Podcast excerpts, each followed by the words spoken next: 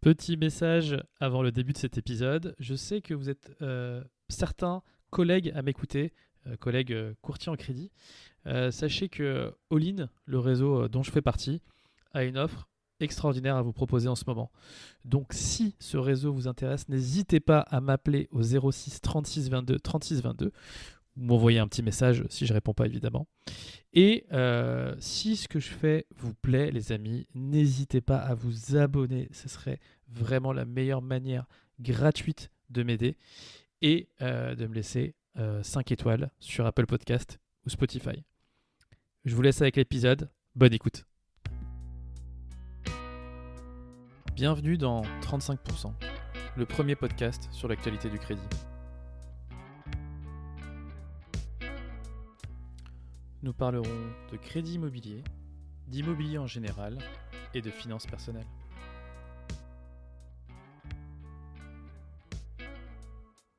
Bonjour à tous et bienvenue dans cet épisode 11 de 35%. Euh, épisode exceptionnel euh, puisqu'on a un invité exceptionnel. Je vous en parle un peu plus euh, longuement dans le, dans le sommaire. Bah, sommaire, on va pouvoir déjà commencer tout de suite à en parler. On va commencer par une traditionnelle météo des taux euh, avec euh, une bonne tendance encore qui, se confirme et, des bonnes nouvelles. Ensuite, on aura la chronique d'Olivier euh, euh, que vous connaissez tous, évidemment, le fondateur de Money Smart. Et enfin, l'interview de Dorian Fournier, l'ex-notaire qui est devenu agent immobilier. Euh, donc, euh, bah écoutez, c'est parti pour cette météo des taux. Let's go! Et c'est parti pour cette météo des taux pour le mois de mars 2024. Euh, comme d'habitude, petite moyenne sur, sur les différents types d'années. Donc 15 ans, 3,71, 20 ans, 3,81. Et sur 25 ans, les amis, on a une moyenne de 3,95. Pour vous la faire courte, les banques euh, les plus chères en termes de taux euh, jusqu'à aujourd'hui sont encore en train de baisser leurs taux. Ils sont très en retard. hein. On voit encore des banques à 4,80 voire 5% sur 25 ans. Donc celles-ci, elles ont tout intérêt, et je pense que c'est ce qu'elles sont en train de faire, euh, à redescendre leurs taux. On a notre bonne vieille Société Générale qui est de retour sérieusement dans le game euh, et qui fait justement euh, euh, baisser, chuter les taux puisque elle se positionne plutôt pas mal. Et les banques les mieux placées, celles qui étaient déjà vraiment les moins chères en début d'année, sur janvier-février. Enfin, en tout cas, il y en a une, celle qui était la mieux placée sur les profils classiques, hein, qui gagne entre, euh, en, dessous de 40K, euh, nous a fait une petite augmentation de 0,10. euh, mais Olivier Landrevu vous en parlera un peu plus dans sa chronique. Et pour vous donner un exemple, aujourd'hui, pour emprunter 250 000 euros, bah, la mensualité sur 15 ans, elle est de 1813, sur 20 ans, 1490, et sur 25 ans, 1313, évidemment, évidemment si on se met au taquet des euh, 35% assurance inclus. Donc voilà pour la météo des taux. Et justement, place à Olivier Landrevi pour sa chronique du mois d'avril. Jingle. Bonjour, pour ouvrir cette chronique, j'aimerais revenir sur les annonces de ces dernières semaines de la part du gouvernement et en particulier sur les précisions qui ont pu être apportées par notre nouveau ministre délégué au logement.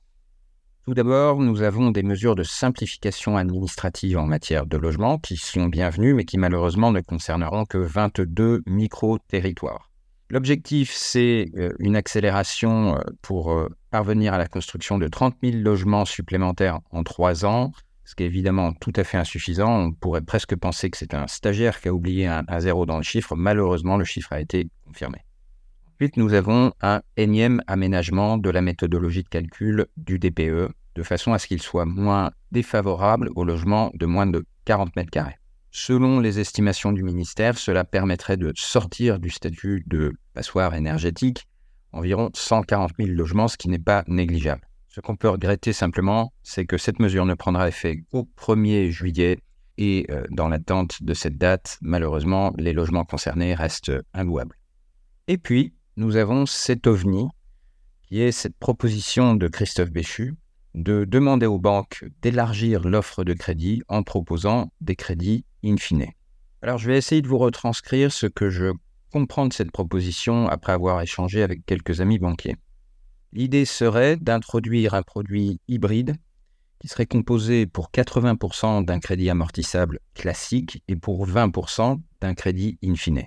Alors, on sait que les banques pratiquent déjà aujourd'hui pour leur clientèle patrimoniale et sur des projets d'immobilier locatif des montages de ce type, voire même des montages in fine 100%. Ce qui paraît très étrange dans la proposition du ministre, c'est qu'il semble le voir, lui, comme un moyen de débloquer l'offre de crédit destinée aux primo-accédants, à une clientèle plus jeune et aux revenus relativement modestes. Mon interprétation, c'est que le ministre y voit sans doute un moyen de contourner les normes du HCSF, en particulier la norme d'endettement euh, plafonnée à 35%, sans avoir à demander au gouverneur de la Banque de France d'avaler son chapeau. Celui-ci a immédiatement réagi en faisant savoir qu'il était opposé à ce type de montage, et je crois savoir que la Fédération des banques françaises n'est pas très chaude non plus. Donc je pense qu'il y a très peu à attendre de, cette proposition. Cela étant, euh, une réunion est prévue dans les jours qui viennent euh, entre les banques, euh, le ou les ministres concernés et la Banque de France, et on attend de voir ce qu'il en ressortira. Je terminerai en parlant de taux. Une nouvelle réunion du Conseil des gouverneurs de la BCE est prévue ce jeudi 8 mars. Je pense qu'il ne faut rien en attendre. Christine Lagarde et un certain nombre de gouverneurs on fait savoir dans la presse ces dernières semaines qu'il était, selon eux, trop tôt pour commencer à assouplir la politique monétaire.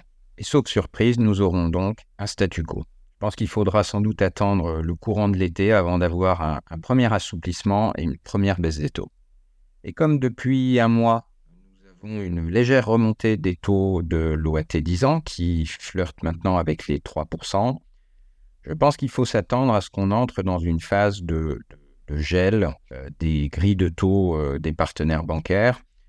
Alors évidemment, je dis ça de façon globale. Hein, euh, certains procéderont à des ajustements, peut-être certains continueront à, baisser doucement, d'autres peut-être remonteront un peu, mais, mais globalement, voilà, je m'attends à une, une sorte de plateau qui pourrait durer jusqu'au début de l'été. Voilà, c'est tout pour ce mois-ci. Très bon. Merci Olivier pour cette super chronique encore une fois, euh, très détaillé et très technique sur lesquels, euh, bah, du coup, euh, on est tous éclairés. Je vous rappelle que vous pouvez suivre Olivier Landrevi sur LinkedIn, Top Voice. du coup, on a la chance d'avoir en France un, acteur reconnu là-dessus et sur lequel, surtout, on a de la donnée qui est préanalysée et pré-mâchée pour vous. Et n'oubliez pas la newsletter moneysmart.fr euh, que vous retrouvez en note de ce podcast également. Euh, on va passer maintenant à l'interview du mois avec Dorian Fournier, le notaire devenu agent immobilier. C'est parti, let's go.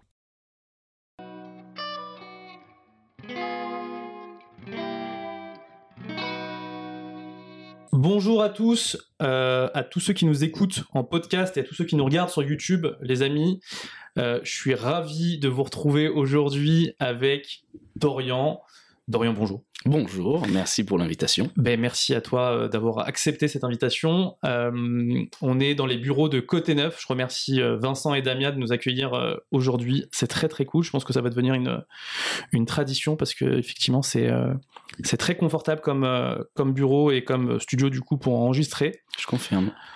On va parler aujourd'hui à une personne euh, que je trouve très étonnante, euh, croisée encore une fois n'est pas coutume sur LinkedIn. Euh, vous l'avez croisé ou vous avez certainement lu ou vu une de ses photos qu'il partage avec sa propre tête d'ailleurs sur LinkedIn. Si vous êtes dans la galaxie de, de l'immobilier de près ou de loin, il serait notaire, qui serait devenu agent immobilier. Dorian, qu'est-ce que c'est que cette histoire? Ah, une longue histoire. Et on va la résumer ensemble. Eh ben, euh, parlons-en. Euh, est-ce que tu peux déjà me parler un peu de ton parcours? Et j'aime bien moi parler des parcours académiques, euh, comprendre un peu comment les gens sont arrivés à ce qu'ils sont aujourd'hui. En plus, le parcours académique, il est évident dans mon parcours professionnel. Puisque Ok. ben, pour commencer à la base, alors on va pas remonter avant le bac, hein. Non, non, non, Ouais. après le bac, évidemment. Bah oui. J'ai fait une fac de droit, tout simplement. La fameuse fac de droit, alors à Bordeaux. Quand je suis rentré là-bas, je voulais être magistrat. Donc, euh, Ok, comme pas mal de monde à Bordeaux, je crois. euh, oui, parce qu'il y a l'ENM, Ok. l'École nationale de la magistrature est là-bas. Ok, Donc, c'est vrai qu'il y a une certaine appétence. Mais, en tout cas, je suis allé vers le droit pour cette raison initialement. Et euh, très vite, dans, dans les matières, j'ai vu très vite que tout ce qui était droit immobilier, droit des biens, on appelle ça, là, il se passait quelque chose. Et euh, j'ai eu un déclic avec un prof d'université qui dit Ça, c'est ce que vous feriez au quotidien si vous étiez notaire. J'ai fait Waouh, ça, c'est ce que je veux faire au quotidien. Donc, je me suis intéressé au métier et euh, très vite, euh, je me suis dit Ok, je veux être notaire. alors je vais pas pouvoir te laisser euh, passer ça. Qu'est-ce qui t'a dit, enfin, genre, à quelle mission d'un notaire pouvais-tu trouver sexy? Et justement, c'est pas, ça vient pas de la mission du notaire, c'est Ok. vraiment venu. Et c'est pour ça que je dis, c'est étonnant parce que c'est suffisamment rare pour le souligner. Tu veux parler du parcours académique, Ouais. c'est justement de là que vient tout ce que je fais aujourd'hui. C'est vraiment de la matière. Je suis un puriste entre guillemets. ok, mais qu'est-ce qui, dans des le... biens. qu'est-ce qui dans la matière te plaît et t'excite Ah, Et te ça- dit, et que quand ton prof t'a dit, bah, c'est ce que vous feriez au quotidien en tant que notaire, Ouais. tu t'es dit, ah bah ça, je vais le faire de, de 8 à 18 heures euh, tous les jours. Alors 8 à 18 heures, c'est les horaires officiels. Euh, Officieusement, c'est beaucoup plus que ça. hein. Ok, même dans le notariat, surtout dans le notariat. Euh, ouais, tout ce qui, non, ça va paraître bizarre, hein, là, je vais paraître pour un, un alien, hein, ok, Euh, servitude, euh, déjà ce, genre de, de, de, de biens, pardon, pas de biens, de droits qui s'appliquent aux biens immobiliers, Mhm. avec tout cette, ce panel qui, euh, en fait, euh, nous apparaît quand on est euh, petit étudiant euh, sur les bancs de la fac. Euh, nous, ce qu'on nous dit, c'est une vente en pleine propriété. C'est ce qu'on voit au quotidien. Et là, on apprend que, mais en fait, ça se démembre. On peut faire de l'usufruit, on peut faire de la nue propriété, on peut justement avoir une servitude sur le terrain de son voisin. Il y a des règles spécifiques sur les mitoyennetés. Mais t'es au courant quand même que ce que, dont tu parles Ouais. et qui t'excite fait mal au ventre à, euh, au- au- à la majorité du commun des mortels. Ben voilà, c'est pour ça que j'ai dit que j'allais passer pour un alien euh, en direct. ok, ok, très bien. C'est ça qui m'a, c'est ça qui m'a plu. Et puis, et finalement, euh, le l'amour pour la matière s'est confirmé avec tous les autres pans. Et il y en a quasiment pas un que je que j'ai moins apprécié que les autres. Tout ce qui relève du, euh, du spectre du notariat, c'est-à-dire le droit de la famille, le droit des successions, le droit des donations. Ça déjà, ça, ça parle un peu plus à, à tout le monde. Euh, le droit rural, même ça, j'y ai trouvé un, un certain plaisir. Le droit des sociétés. hein. Et en fait, tout ce panel, je me suis dit, mais oui, ce métier, il est pour moi. En tout cas, ce milieu est pour moi. Et donc tu te spécialises euh, à quel moment? C'est à ta licence, ton master que tu fais Alors, la licence, elle est commune. Et dès le master 1, donc dès la quatrième année de fac, on arrive en master notariat. Et donc là, euh, il faut bosser parce que c'était à l'époque, parce que ça a bougé maintenant, la sélection se faisait entre le master 1 et le master 2. Donc il fallait, euh, euh, il fallait se donner sur la première année pour être sélectionné pour le master 2. Et j'ai été sélectionné, et puis ensuite j'ai enchaîné sur le diplôme de notariat, diplôme supérieur de notariat on l'appelle. Ok. Donc 5 ans d'études à la PAC, 50 études à la fac, plus de plus 2. Mais, euh, euh, à Bordeaux, c'est spécial, mais normalement, c'est avec la fac aussi que le diplôme se fait. Mais là, c'est avec euh, l'école du notariat, pour faire simple. Ok. Voilà. Et donc, c'est une alternance hein, pour devenir notaire. C'est quatre jours par semaine en office notarial et un jour par semaine à l'école. Ok. Voilà. Et euh, tu du coup et enfin tu fais le boulot d'un clerc finalement en Tu- alternance, oui, en espèce de clerc en alternance. Exactement. Pour apprendre, tu es notaire stagiaire à ce moment-là. Notaire stagiaire, c'est celui qui euh, prépare son diplôme de notaire et effectivement, on commence par euh, le commencement. Donc, euh, on fait l'équivalent du travail de clerc de notaire. On, on traite des dossiers parce que c'est un peu comme ça que fonctionne l'esprit du notariat. On travaille sur des dossiers. Il y a, il y a un certain un certain recul déjà dans, dans la terminologie. On parle pas de projet client, etc. Mais donc on est sur des dossiers et on apprend. On Ok. fait, on traite. Et petite parenthèse, un clerc, c'est quoi la formation pour être clerc de notaire? Mais c'est une formation de clerc de notaire qui peut, euh, euh, qui est plurale puisque ça commence au BTS, Ok. clerc de notaire, donc deux ans. Ça peut être confirmé par une licence pro des métiers du notariat. Et ça d'ailleurs, j'enseigne à Bordeaux aux licences pro des métiers du notariat, donc sur la troisième année. Et ils peuvent confirmer ça avec une quatrième année. Euh, la dénomination a évolué avec le temps, mais voilà, là on a un diplôme de clerc de notaire en, en bac plus 4. Et donc, il y a des gens quand même, euh, globalement, les, euh, les, les employés du notariat sont, sont quand même des gens formés. hein. On a beaucoup de... Voilà, il y a des notaires assistants, c'est ceux qui ont un diplôme de notaire, Ok. c'est du bac plus 8, et euh, les autres, c'est T'avais dit bac plus 7. 4. euh, Alors en fait, c'est considéré comme un bac plus 8 puisqu'il y a une année où on doit faire un mémoire Ok. pour valider ok. le diplôme. Tu te souviens de ton, ton sujet de recherche? Oui, tout à fait. euh, c'était euh, c'était sur le divorce euh, par consentement mutuel parce que c'était le moment où il était euh, il était euh, entré en vigueur. Donc j'ai étudié euh, dès le début euh, tout ce qui était. bah, il y avait beaucoup de problématiques de mise en œuvre. Je sais pas si ça te parle. Euh, alors, je- non, non, je vois le. Alors, je- si je décompose la phrase divorce par consentement mutuel, je, je pense euh, avoir euh, compris un peu le, le- le principe. Euh, je ne vais pas rentrer dans les problèmes de mise en œuvre. Non, Vraiment, voilà. je, je, euh, je suis un jeune paxé, je suis très content. et non, non, justement, ces, ces mots-là que tu viens de me dire, divorce, ça fait consentement mutuel, ça, ça me fait vraiment Ça mal au ventre. Il y a consentement mutuel quand même dedans. Consentement Et ça, mutuel. ça rassure. Et ça, c'est cool. Et ça, ça, c'est c'est cool. bien. Quand il y a du consentement, c'est toujours mieux. Exactement. Oula. Alors, il y avait un, un- un type de sujet interdit, là, je sais pas si ça en fait partie ou si on peut y non, aller. non, c'est non, on est bon. Là, on est bon. On est bon. est Ok. Donc, c'était sur le divorce par consentement mutuel et j'avais fait une partie aussi sur euh, le cas du décès euh, d'une partie euh, lors de, euh, ben, entre le compromis de vente et la vente définitive, parce que ça, je l'ai vécu en tant que notaire stagiaire. Donc, c'était un, un sujet d'étude intéressant aussi. Et euh, donc tu fais ton alternance euh, en tant qu'élève notaire, et Ouais. puis euh, donc dans une office Ouais. à Bordeaux? Ah, j'ai un. Ah, Ah, un Lot-et-Garonne. Ok, Oui. Parce que familialement, il y avait des, des ancrages. dans, le, dans le secteur. Donc, j'ai travaillé là-bas pour commencer. Et ensuite, je suis venu sur Bordeaux dès, dès le diplôme en poche. ok. Et tu exerces en tant que notaire? Alors, voilà, justement, on y vient, on y vient assez vite parce que hum, quand on a son diplôme, on a donc un diplôme de notaire. Ça, c'est une très belle chose, mais c'est comme, un- j'ai envie de dire, c'est comme un garagiste. C'est pas parce que tu as le diplôme de garagiste que tu es hum, patron de ton garage. Oui, bien sûr. tu commences, tu es salarié, etc. C'est pareil finalement pour, euh, pour le notaire. Tu, es diplôme, tu as ton diplôme de notaire, tu commences notaire assistant. Euh, pour donner une image euh, compréhensible pour tous, c'est un travail de clerc de notaire qui souvent est plus spécialisé sur les dossiers euh, plus complexes, puisque euh, il y a euh, normalement un background juridique qui est supérieur. Ok, c'est un peu la base, le principe fonctionne comme ça. Et, ensuite, on peut accéder au poste de notaire, au, au statut de notaire. Et il y a plusieurs voies pour ça. Je ne sais pas si tu connais les différents statuts du notaire. Alors j'ai déj avec un notaire une fois qui m'a expliqué qu'il fallait être nommé euh, par Exactement. ton euh, étude euh, notaire et que du coup ça soit publié euh, quelque part et que c'est cool et que j'ai croisé une discussion absolument lunaire. Ah, vous savez, vous avez vu, Monsieur Machin a été nommé. Voilà, il était extrêmement jeune et il est déjà notaire.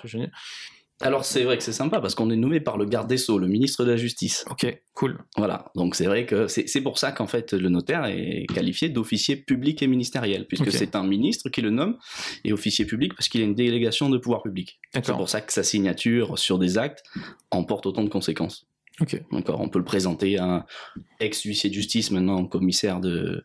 Alors oui, commissaire de justice maintenant pour faire exécuter euh, ce que contient un acte, ça a la valeur équivalente à celle d'un jugement, Un acte notarié. Donc c'est pour ça qu'il y a toute cette aura autour du notaire, parce qu'il a un pouvoir de délégation de puissance publique réelle. Mhm. C'est pour ça que c'est nommé donc par, par le ministre de la Justice. Et donc, pour te dire, pour donner la réponse, il y a plusieurs façons d'exercer en tant que notaire. Il y a la façon, on va dire, euh, royale que tout le monde connaît, c'est euh, profession libérale. Mhm. Tu es chef d'entreprise et tu es euh, officier public. Et il y a la voie euh, qui est Que tout le monde peut faire. Que tout le monde peut faire à condition d'avoir le diplôme, Oui. à condition soit de d'acheter des parts euh, de société euh, Ah oui, d'un c'est ça. office On existant. ne peut pas faire de création, c'est ça? Voilà. Alors sur les créations d'office, Oui, a tout a été réformé par la loi Macron. Ok, La loi Macron de 2015, quand il était encore ministre de l'économie. ok. Euh, constatant, euh, aidé par l'autorité de la concurrence, qu'il y avait trop peu de notaires sur le territoire pour les besoins, ils se sont dit, bah, ce serait pas mal de créer euh, beaucoup d'offices et de postes de notaires avec. Donc, Alors, objectivement, c'est une bonne. la- L'analyse Oui. est bonne sur le. Il y a trop peu de notaires. Ben, euh, n'en déplaise au notariat à ce moment-là, effectivement, euh, euh, l'histoire a donné raison en fait qu'il y avait un besoin de partager le gâteau. Oui, Alors, j'emploie volontairement les mots euh, qui étaient employés par les détracteurs du notariat à ce moment-là, mais c'est vrai qu'il y avait quand même de la place pour des jeunes ou même des diplômés plus âgés en âge, hein, vraiment, Mhm, mhm. euh, qui n'accédaient pas au poste.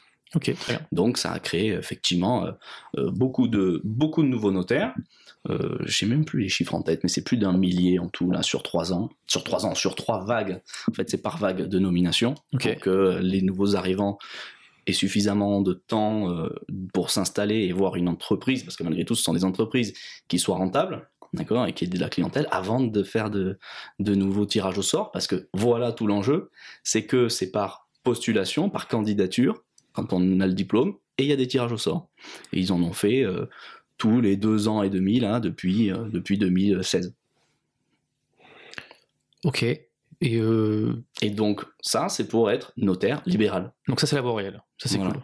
Donc, soit on achète une étude existante d'un notaire qui part à la retraite, soit on s'associe avec un notaire qui veut faire une augmentation de capital ou qui revend une partie de ses parts, soit on est nommé euh, par euh, tirage au sort sur un office créé. Et le dernier, c'est notaire salarié. Donc on est un officier public et ministériel tout comme les autres, sauf qu'on n'est pas chef d'entreprise. Ok. On ne euh, gère pas ses employés, euh, voilà tout ce que fait un chef d'entreprise, et pourtant tu es euh, notaire en titre. D'accord? Ça, c'est le statut que j'ai eu. Ok. Voilà, donc moi, sorti de mes études, euh, à peine mon diplôme en poche, euh, j'étais tombé sur un patron qui me faisait confiance pour mes compétences et mes qualités, qui m'a dit allez, tu poses ton, tu fais ta demande de nomination au ministère dès que tu as ton diplôme. Et donc j'ai été nommé à 25 ans, notaire salarié. Et ça, c'était une belle réussite. C'est jeune, je, je m'en Ouais, c'est jeune. je- Oui, oui, c'est jeune. C'est pour ça que je dis objectivement, c'était une belle réussite. Ok. Euh, ok. Et euh, tu, euh, tu es nommé du coup notaire salarié à 25 ans. Bravo. Et tu exerces. À ce moment-là, j'exerce. Voilà. Bah, on peut citer l'office d'ailleurs, puisque tu as fait confiance, et, euh, ou pas. Si tu veux pas qu'on la cite, on peut ne pas la citer, hein, mais euh, on peut leur faire un petit coucou ou donner le prénom de celui qui t'a fait confiance, ou, euh, ou pas. Oh, Ou, bah, oui, on peut. Quoique, ça ferait de la pub. On n'a pas le droit de faire de pub au notaire. Donc, je vais me contenter de ne pas le citer. Ok, que eh c'est bah- une étude à Bordeaux. Non, mais voilà, par respect, euh, on peut pas faire de pub pour les Ok, notaires. et bah, euh, très bien. On- Mais euh, merci. Ça, c'est une chose que, évidemment, je remercie. J'ai toujours remercié et je sais le poids de cette confiance qu'il y avait de me dire, ok, tu, tu, tu passes ton diplôme rapidement, tu soutiens ton mémoire Mhm. pour derrière euh, déposer ta- ton dossier de nomination. Ça, c'est vrai que c'est assez exceptionnel. Une telle confiance aussi rapidement, aussi jeune, euh, Très ça, bien. fait grand, ça fait très vite grandir, d'ailleurs. Ok, bah, j'imagine que ouais, tu dois te prendre un coup de pression de Oui. euh, ok, maintenant euh, faut y aller Exactement. et, et ta signature va être. euh, Là, je te reçois, tu as, euh, tu es un monsieur qui a eu des enfants, qui a des petits enfants euh, et qui a une femme qui veut commencer à prévoir la transmission de son patrimoine à sa famille. Ok, Mais moi, je suis là, mais je te dis, bah, on va faire comme ça, on va faire comme ça. ok. Et on À va 25 ans. se- Ouais, ouais, c'est ça, tu Ouais, vois, ça, que, dit tout de suite, ouais. euh, tu es dans le bain. hein. Euh, et tu exerces pour combien de temps comme ça? J'ai exercé en tant que notaire deux ans et demi, jusqu'en octobre 2021. Donc ça fait un peu plus de deux ans maintenant que, que j'ai quitté ce, que j'ai rendu le tablier. Oh là là, mais alors raconte-nous, qu'est-ce que c'est? Ah, ah. Qu'est-ce que c'est que cette histoire? T'as Eh bien, quitté? Euh, Alors déjà, alors- est-ce que t'as kiffé? Ah oui, Ok, oui, oui, oui. J'ai, j'étais un amoureux de la matière, donc euh, la mettre euh, en œuvre au quotidien, ça ne pouvait être que positif pour moi. J'ai- adoré ça. Euh, accompagner les clients dans ces moments de vie euh, qui sont parfois très heureux, parfois au contraire des moments très difficiles, très douloureux. On accompagne les gens dans les successions, euh, c'est quand même... C'était ta spécialité? Tu tu t'es plutôt sur du patrimonial ou du. du- Bah, non, euh, j'étais très généraliste. Ok, J'avais euh, quand même 70% de ventes immobilières. Euh, et les 30 autres pourcents, c'était des successions complexes, des donations, euh, du droit des sociétés, des groupements forestiers aussi. Je travaillais pas mal sur le droit forestier. tu vois, non mais je vais te dire, tu vois, j'étais généraliste et en plus, et en plus, toc toc toc, droit des sociétés, moi j'ai dit. Donc euh, on a fait un tour. C'était assez large. ok. C'était assez large. Mais comme tu l'as compris, quand même, le gros du flux euh, pour un notaire, de toute façon, pour tous les offices euh, en France, hein, le gros du flux, c'est la vente immobilière. parce qu'il y a euh, ben, un monopole du notaire sur euh, le constat des transactions. Oui, Transaction l'authentification, immobilière, oui, La phase 2, voilà. La phase finale qui, qui La ne peut phase se- finale, qui ne phase peut se terminale. faire que, que chez vous. Exactement. Ah, chez, chez moi, c'est fini maintenant. Non, non, non, bien sûr, chez les notaires. chez Ouais. les notaires, effectivement. Donc il y a un passage obligé, donc nécessairement il y a un- un- tout un flux euh, de vente immobilière qui fait vivre les offices, et on le voit aujourd'hui, hein, euh, quand euh, l'immobilier euh, est en perte de vitesse, comme aujourd'hui, ben, les offices notariaux aussi sont en perte de vitesse en termes de chiffre d'affaires. Ok. Euh, et là, c'est la phase la plus triste. Du coup, là, on est, on est un peu plus euh, sur une phase compliquée. Ah non, alors toi, tu la vis pas, cette phase-là. Moi, je, je la vis maintenant de l'autre côté, puisque c'était ta question, on y vient, je suis devenu agent immobilier maintenant. Alors, euh, on va faire un petit... euh, on retourne en arrière. Vas-y. Qu'est-ce qui fait que tu... euh, que tu euh, à quel moment, dans ton activité de notarié, tu décides... Enfin, non, tu te dis que c'est plus fait pour moi, et je préfère faire autre chose, et tu vas nous expliquer quoi. Alors j'ai constaté euh, assez jeune, parce que pour le coup, déjà en tant que notaire stagiaire, j'ai eu ce constat de dire, ah, en fait, le notaire, il a le mauvais rôle. Il arrive en fin de course, quand euh, tout a déjà été négocié, et on apprend au parti que, ben, en fait, euh, là, il y a une obligation réglementaire, et on va devoir y passer par là. Ça aurait impliqué normalement de faire ceci, de faire cela, et là, ben, on va prendre trois semaines de plus ou euh, eh ben non, maintenant, monsieur l'acquéreur, vous allez devoir payer euh, 1500 euros de plus parce qu'il faut rembourser la taxe foncière, il faut ceci, il faut cela. Chose qui était très peu souvent vue en amont. Et quand tu endosses. Quand tu ce- dis en amont, du coup, c'est les signatures agences, du coup. C'est ça- c'est ce que tu... Alors, ben, il y a- on part du, du pire, la vente entre particuliers. Là, il n'y a rien qui est vu. Il n'y a rien qui est vu. En fait, la négociation, et c'est, c'est pour ça que maintenant je suis agent, c'est de valoriser ce travail qui est en amont, de préparation des projets des clients, de, bah, de négociation. La négociation, c'est pas juste un prix. hein. Ceux qui se disent le travail de l'agent IMO euh, doit se contenter à, à trouver un acquéreur euh, à un prix, c'est un peu limité quand même. Mhm. Et, et c'est, c'est ça que, qu'il faut qu'on incarne en tant qu'agent immobilier ou mandataire immobilier. Tu vas trop vite. Du je coup, vais tu, viens de spoiler les gens. Tu viens de dire aux gens que tu es agent immobilier du coup maintenant. Mais oui, mais ils, le, ils savent. ils le savent. Ils le savent, te, tu l'as ils dit te dès le suivent début. tous euh, sur, sur LinkedIn. Ok. Euh, donc, tu as le mauvais rôle. On a le mauvais euh, plein de rôle. mauvaises nouvelles par rapport aux, aux- aux- à des compromis mal, euh, mal branlés, mal. Ouais, des, des, des négociations mal ficelées, quelles qu'elles soient, soit déjà au stade d'un compromis ou soit même avant. Ok. Et en fait, les gens ne savent pas où ils vont. Et imagine un primo-accédant. Un primo-accédant, il arrive, lui, euh, il découvre la vie. Il a peut-être vu des choses sur Google euh, qui sont euh, plus ou moins fiables, et plutôt moins que plus. Et là, il arrive et on lui apprend tout. Alors que tout ça, il serait tellement plus rassuré d'avoir vu en avance qu'est-ce qui va se passer pour lui, qu'est-ce qui va lui arriver, et que la partie notariale ne soit qu'une suite logique plutôt qu'une fracture Mhm. dans, dans, le, Dans le process. dans le process. Exactement. Donc je me suis dit, il y a un moment, euh, je vais prendre mon sac à dos et je vais y aller au début du projet des clients pour euh, anticiper, pour faciliter le transfert avec les notaires et le travail avec les notaires. Et puis me dire aussi, Donc, c'est ça c'est ça mon pourquoi. Ok. C'est ça mon pourquoi initial, qui s'est enrichi avec le temps. Naïvement, Ouais. j'aurais pu me dire, en tant que notaire, euh, avec tous les volumes d'affaires que tu vois passer, Mhm. tous les agents immobiliers que tu vois passer, Mhm.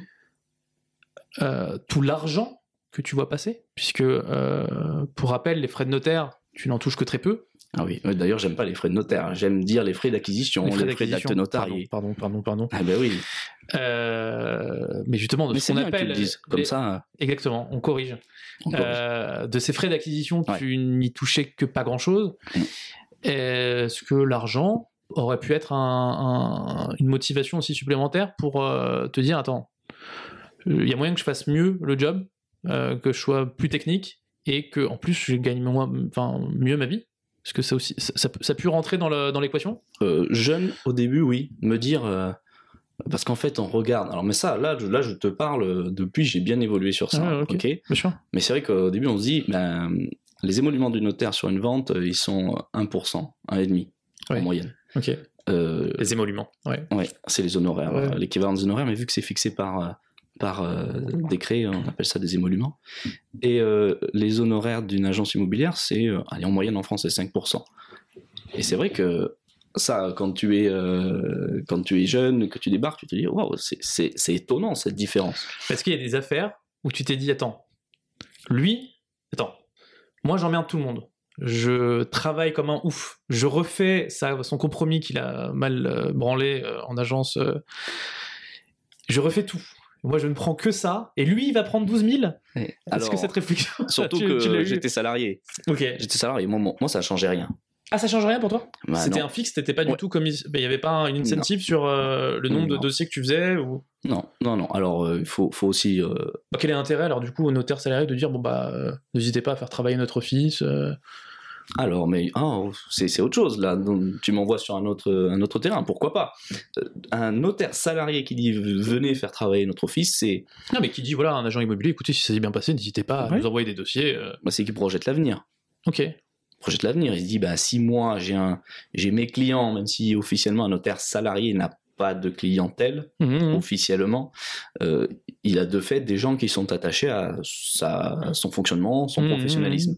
Derrière, s'il doit euh, s'associer, euh, enfin, c'est un poids d'ailleurs pour favoriser une association, pour quand euh, ses patrons lui vendent des parts éventuellement, ou pour, euh, dans le secteur, euh, ouvrir son office et puis avoir déjà sa clientèle. Donc c'est un Clientèle pari sur l'avenir. Mais du... alors c'est- c'est- on va faire plein de parenthèses, on va faire plein de Ouais. digressions, mais on va venir à, à- à tout ça. Euh, comment tu valorises du coup les parts d'une office? S'il n'y a pas de clientèle et si tu peux pas, enfin tu vois? Alors attends. Un office notarial, Ouais. il est valorisé par son chiffre d'affaires. Ok. Tout simplement. Chiffre d'affaires passé. Ouais. Ok. Donc euh, là, si tu me parles d'un d'un notaire salarié qui se constitue officieusement attaché à sa personne des clients qui lui sont fidèles, Mhm. lui, il ne valorise rien. Il valorise juste, théoriquement, un, un portefeuille et une aura qu'il a dans, euh, dans son secteur, Factuellement qui ne peut pas être prouvé.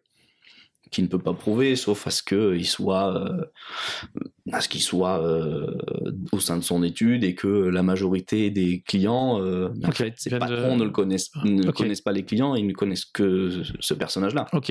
Ok. Ok. Très clair. Ça, c'est très factuel ensuite. hein. Très très clair. Ok.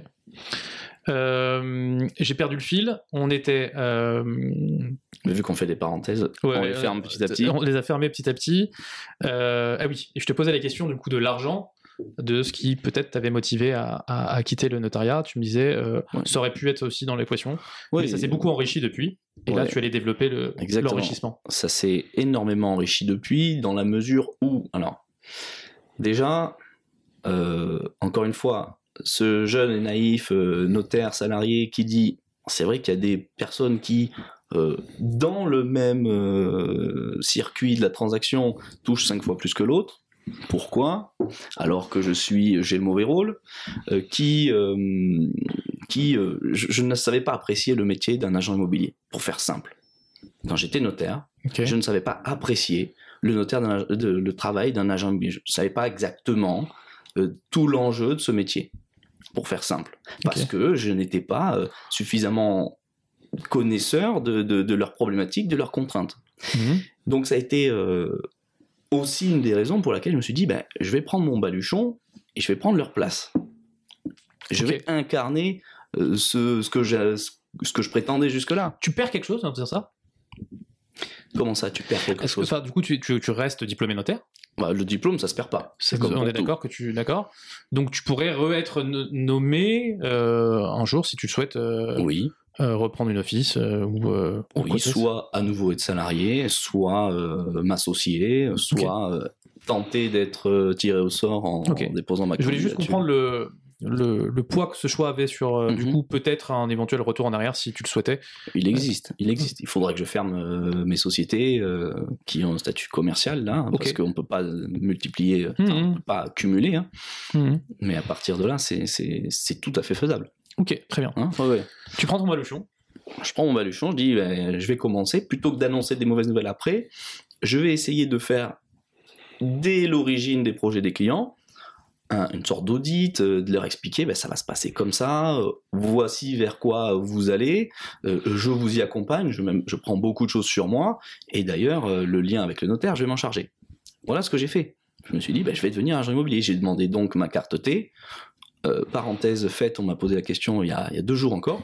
Est-ce que euh, il y a besoin de prouver quelque chose pour avoir la carte T? Bah, Si ce n'est euh, l'obtention d'un diplôme de notaire, qui est au-delà d'un bac plus 3, ben, j'ai rien eu à prouver d'autre. Donc Ok. elle m'a été donnée d'office. ok. Non, mais il n'y a pas, par exemple, un stage ou une validation spécifique pour le métier d'agent immobilier. Déjà, je me suis dit, Hum, ça me paraît étonnant, mais euh, pourquoi pas? Et à partir de là, ben, je vis ce quotidien. Je vis ce quotidien de faire mettre en relation un vendeur avec un acquéreur, tout en ayant, moi, cette vue euh, réglementaire, notariale. Quels sont les problèmes potentiels qui vont se poser euh, avant même que ça arrive devant le notaire? Et lever tout ça, lever tous ces obstacles. Donc tu crées ta société? Ouais. Ok. Euh, elle s'appelle comment? Elle s'appelle Juridique Imo Juridique à. Bordeaux, mais euh, ce que je mets en avant comme bannière, c'est euh, le réseau ADN. On en parlera évidemment. J'imagine, mais juste dans l'ordre, tu crées Juridique Immo Oui, euh, tout seul? oui, Ok. Ouais. Et tu te lances, euh, tu fais tes- ta petite prospection, tu achètes tes pubs sur le bon coin pour. euh, euh, Raconte-nous un peu cette expérience, toi, de, bah, du coup, de nouvel agent. euh. Oui, mais justement, ça c'est un vrai sujet. C'est tout, l'enjeu d'ailleurs pour tous ceux qui euh, peuvent avoir mon statut, mon profil, pas mon statut, mon profil. Euh, quand tu fais la fac de droit, tu n'apprends rien du commerce. D'ailleurs, dans la culture notariale, on t'apprend que le commerce c'est pas beau.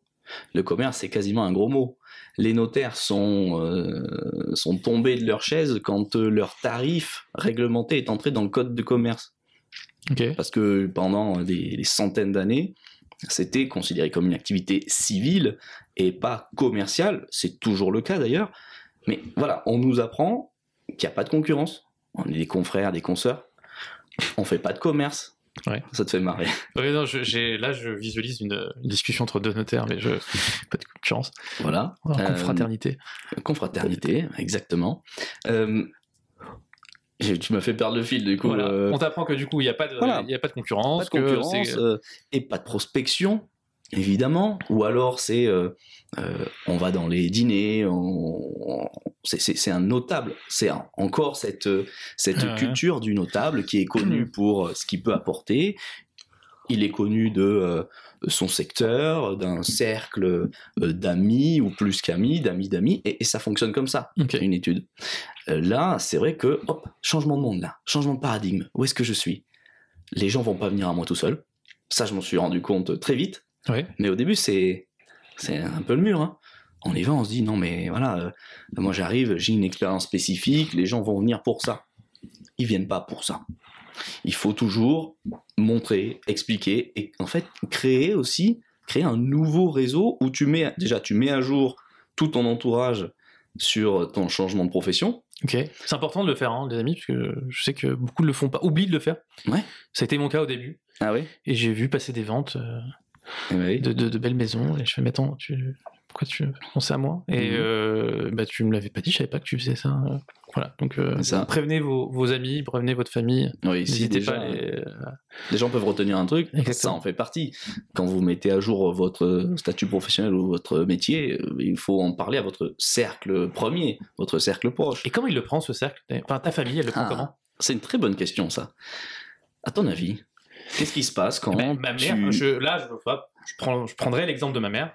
Euh, du coup, euh, immigrée euh, tunisienne, euh, Mhm. arrivée fraîchement en France dans les années fin des années 80, qui donne naissance à son fils et qui son fils fait un merveilleux bac plus 7. Il devient notaire, il devient quelqu'un dans la société. un- on l'appelle maître. Waouh Mon fils, on l'appelle maître. Et finalement, il veut devenir euh, agent immobilier euh, comme euh, les, bref, les gars qu'on voit dans la rue avec euh, leur costard rouge. Waouh, Qui fait ça? Euh, voilà, je te donne euh, ce qu'aurait, enfin, la pression sociale que, que j'aurais subie par ma mère. Mais toi, du coup, ils en ont pensé quoi, toi, tes, tes parents? Ben, On peut faire un- à peu près un copier-coller, parce que évidemment, alors, je n'avais pas de famille dans le milieu. Euh, je- même- moi, je suis classe moyenne, on va dire. Ok, hein, oui, façon, euh, truc classique. Ouais. Ah oui, c'était la réussite. Oui, c'était euh, fier. C'était tout le monde était fier de cet accomplissement, de ce qui était vu comme un accomplissement social, de statut. Eh bien, j'ai dit bon, ben tout ça, c'est fini, et je vais devenir agent IMO.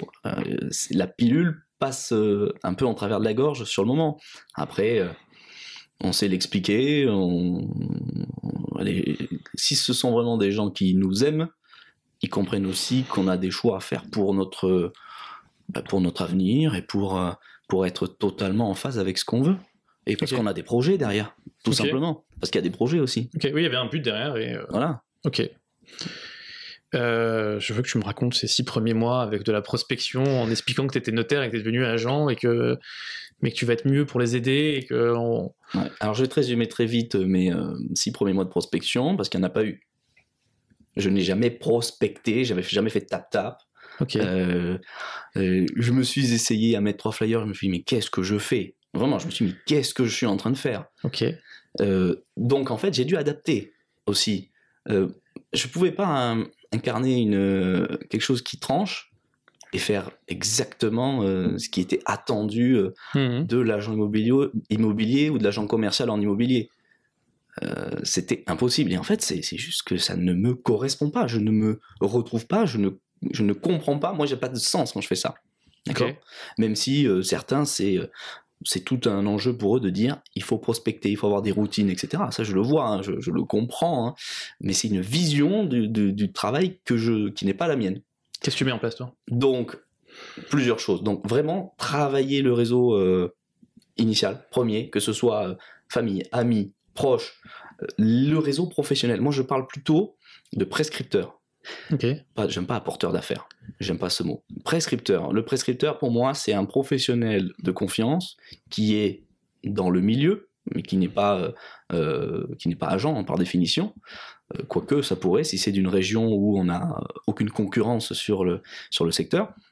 Par exemple, des avocats, mais typiquement des notaires qui disent mais Moi, j'ai un client qui est dans cette situation, il a besoin de vendre. On parle la même langue d'Orient, hein, si c'est notaire ou si c'est avocat, un juriste. Il dit Ben là, euh, je pense que tu es la bonne personne pour lui. En tout cas, j'ai pensé directement à toi, puisque euh, sa situation fait que euh, il y a quelques enjeux, euh, toi tu vas très vite comprendre de quoi il s'agit, ou euh, tout simplement, moi j'ai confiance parce que, encore une fois, on parle le même langage. Et donc c'est activer ça, c'est prescripteur. Et puis la dernière chose, donc ça c'est réseau physique, réseau personnel, et j'ai fait réseaux sociaux aussi.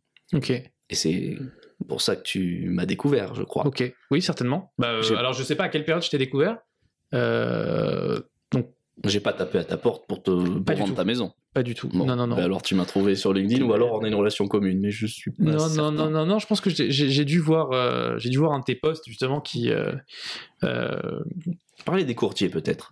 bah, parlons-en. Non mais le poste parlait peut-être des Ah courtiers. non, non, non, non, non, en fait, euh, moi, comment je t'ai découvert, euh, j'en parlais à ton associé tout à l'heure, euh, quand j'ai lancé ce podcast, il y a eu euh, bah, plusieurs sujets de euh, qui est-ce que je vais inviter, euh, pourquoi, quels invités, pour qui, comment. Et euh, il y a une boîte, je, je sais pas si c'est une boîte ou une asso ou quelque chose, qui a fait la liste des 50 personnalités euh, LinkedIn de l'immobilier. D'accord. Et, euh, et donc j'ai vu passer ce truc-là. Et j'ai vu un post de toi, genre 3-4 jours après, disant Alors comme ça, je ne suis pas invité. Eh ouais. Je ne suis pas, qu'est-ce qu'il vous faut? Bah écoutez, l'année prochaine, on va tout faire pour. euh, Oui. Et, exactement. euh, et c'est là que je t'ai découvert et que je t'ai suivi. Et j'ai fait Attends, ce mec, il, il- il a un bon, euh, il a un bon ton, il a une bonne, une bonne niaque, c'est c'est cool euh, s'il veut atteindre cet objectif euh, comme ça. C'est et- marrant que tu m'aies trouvé, tu m'aies découvert par celui-ci.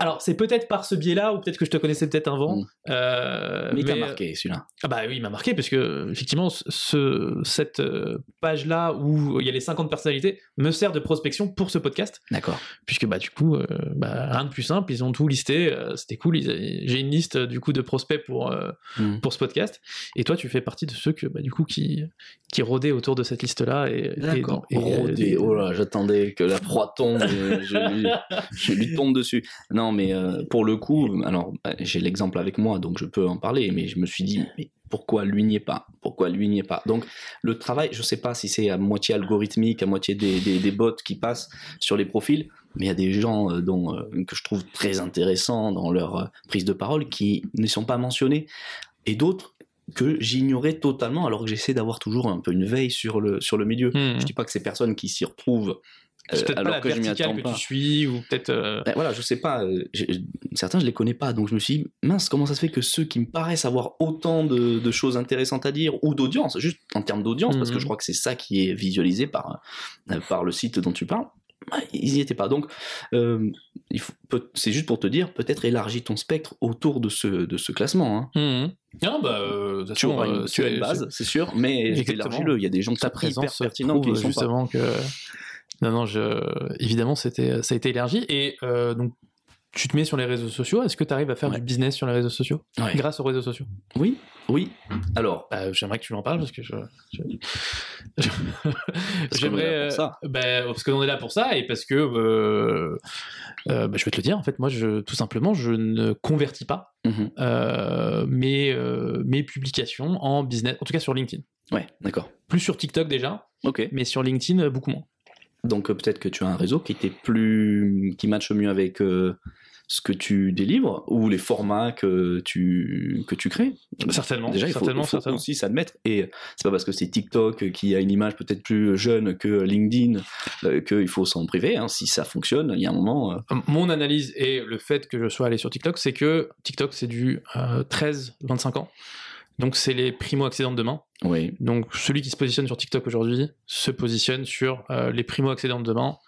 Et du coup, pour un courtier, ça a totalement du sens, puisque euh, Voilà. évidemment, ils vont avoir besoin de conseils. Mais toi, sur LinkedIn, qu'est-ce que tu fais et euh, comment ça convertit Alors moi, hum, sur LinkedIn, le fait est que j'ai une communication qui est très plurale parce que ma position, c'est pas. Alors, c'est bien parce que ça me permet aussi d'ouvrir la discussion. Agent immobilier, c'est une chose, mais en fait, mon agence, c'est plutôt, je la vois comme un laboratoire. Pourquoi? Parce que ma mission que je me suis donnée, l'ai résumée en une phrase, c'est pacifier et optimiser la relation entre tous les acteurs de la transaction immobilière. Ok. Ça, c'est le résumé. Ça implique agents et notaires, évidemment, mais ça implique aussi les courtiers. Ça tombe bien pour toi. Oui, bien sûr.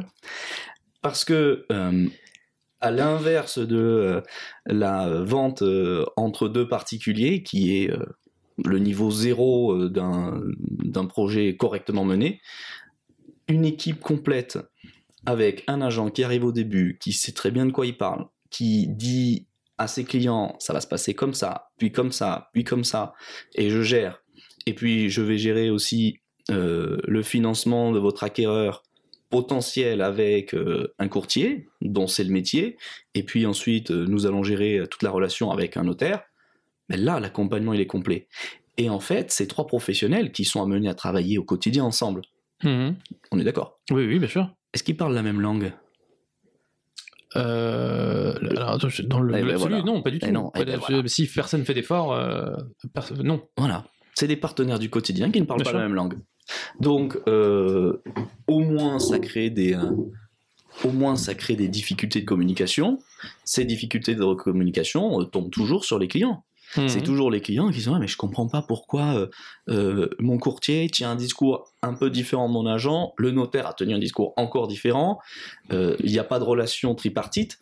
Là, ce que je dis, c'est il faut, et c'est indispensable, surtout quand on a un marché qui se rétracte comme aujourd'hui, de faire la différence.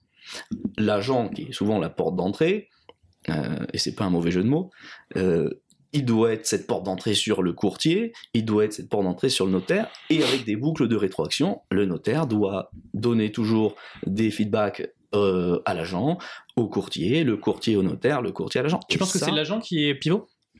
Mais, le vendeur, si on part vendeur, alors toi tu peux t'orienter, c'est vrai que toi ton, ton angle de vue c'est partir de l'acquéreur. Oui. Moi je suis plutôt partir du vendeur et tout en englobant l'acquéreur. Parce que un acquéreur euh, qu'on soigne et qu'on euh, duquel on s'occupe euh, de façon idéale, c'est un vendeur sécurisé. Bien sûr. Donc, moi- euh, amen. Voilà, à partir du moment où j'ai un acquéreur, c'est c'est ça- c'est- c'est lui qui doit être rassuré, c'est lui qui découvre le bien. Mhm. Le vendeur, lui, il transmet un bien.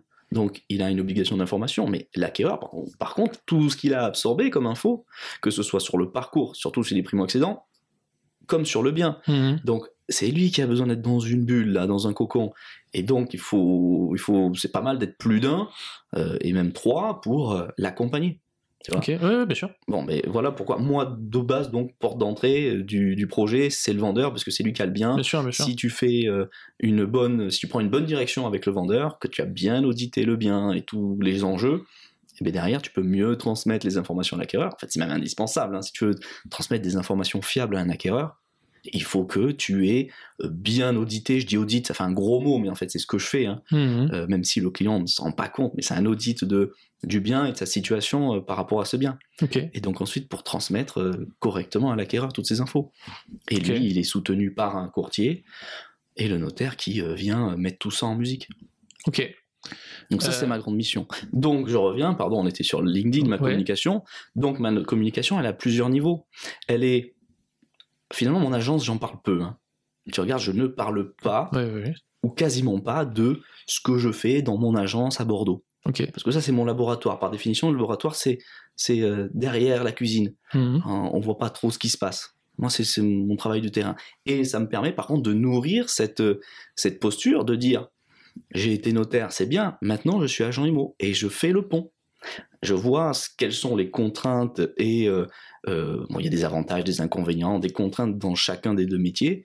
Et là, en me mettant à la place de ceux qui étaient avant des, des personnes qui m'envoyaient des dossiers en tant que notaire, là maintenant je comprends pourquoi ils avaient certains schémas et, et je les vis.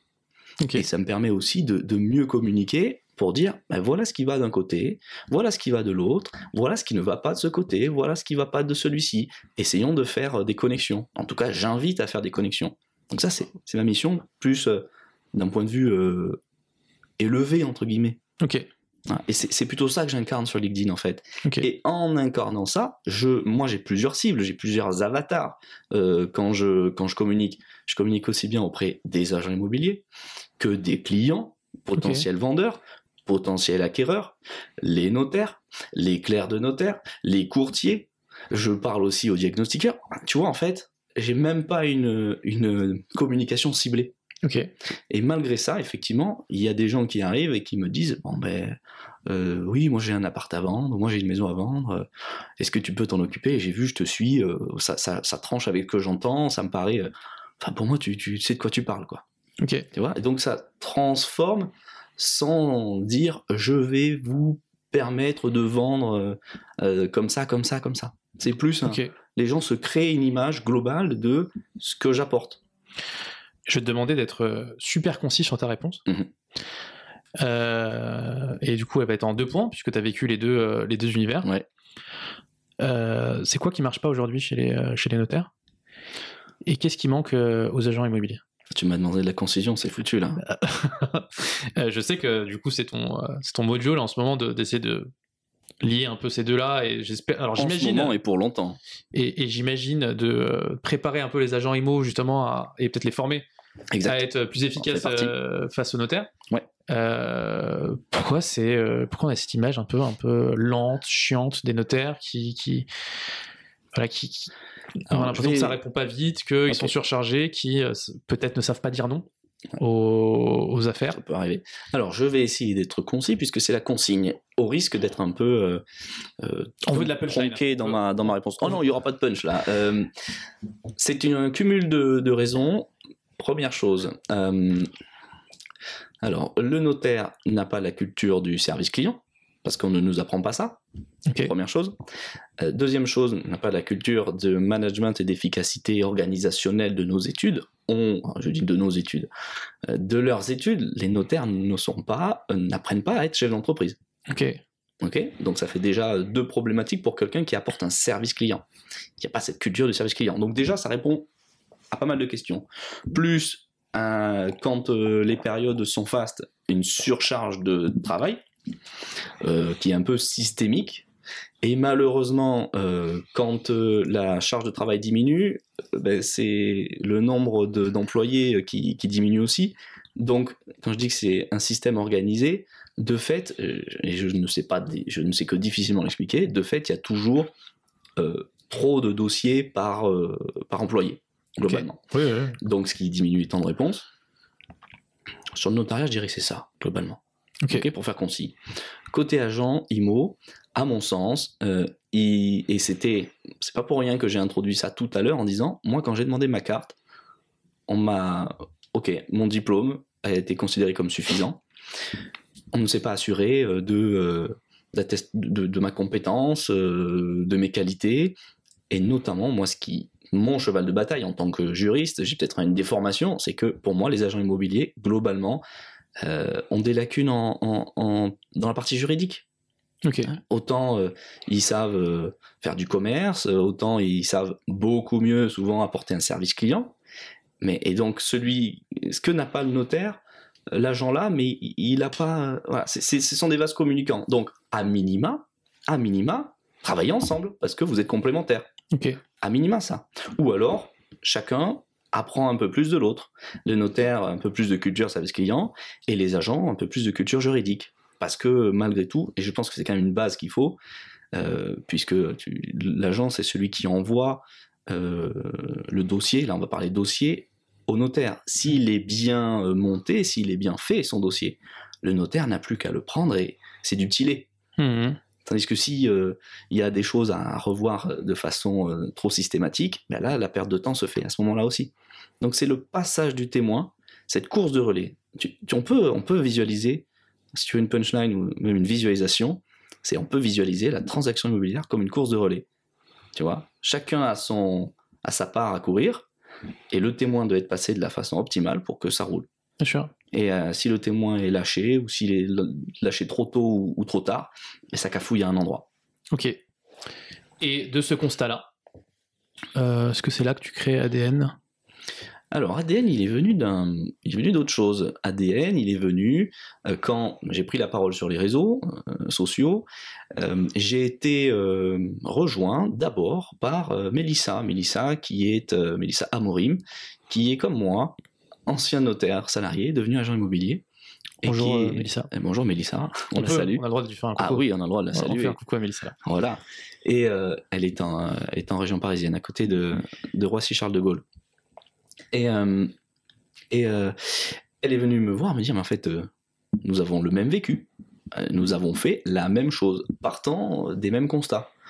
Et donc là, on a commencé officieusement à travailler ensemble, euh, à partager nos, nos- nos bonnes pratiques et au contraire ce qui, ce qui, est, qui se convient moins.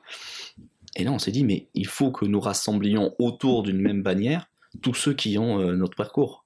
Parce qu'on a des problématiques communes, parce que nous avons euh, vraiment des, des questions récurrentes et, et encore une fois, nous avons un, euh, une base culturelle commune, mais qui peut sur certains points nous desservir dans le métier euh, de la transaction immobilière. Donc voilà, ensemble on est plus fort. C'est le constat. Et ensuite, continuant de... de donc ça- voilà, là, là, c'était la base en fait, la graine du réseau ADN, c'est ça déjà. hein. réseau ADN, c'est doublement, euh, ça a deux sens. ADN, c'est qu'on a le notariat dans notre ADN, et en plus, ça veut dire agent immobilier diplômé notaire. Ok. Voilà. Donc c'est un acronyme en fait. Ok. Et, euh, et donc là, on avait posé les bases. Et c'est venu, euh, en fait, euh, maintenant, dans tout mon discours, c'est euh, valoriser ça, le réseau ADN.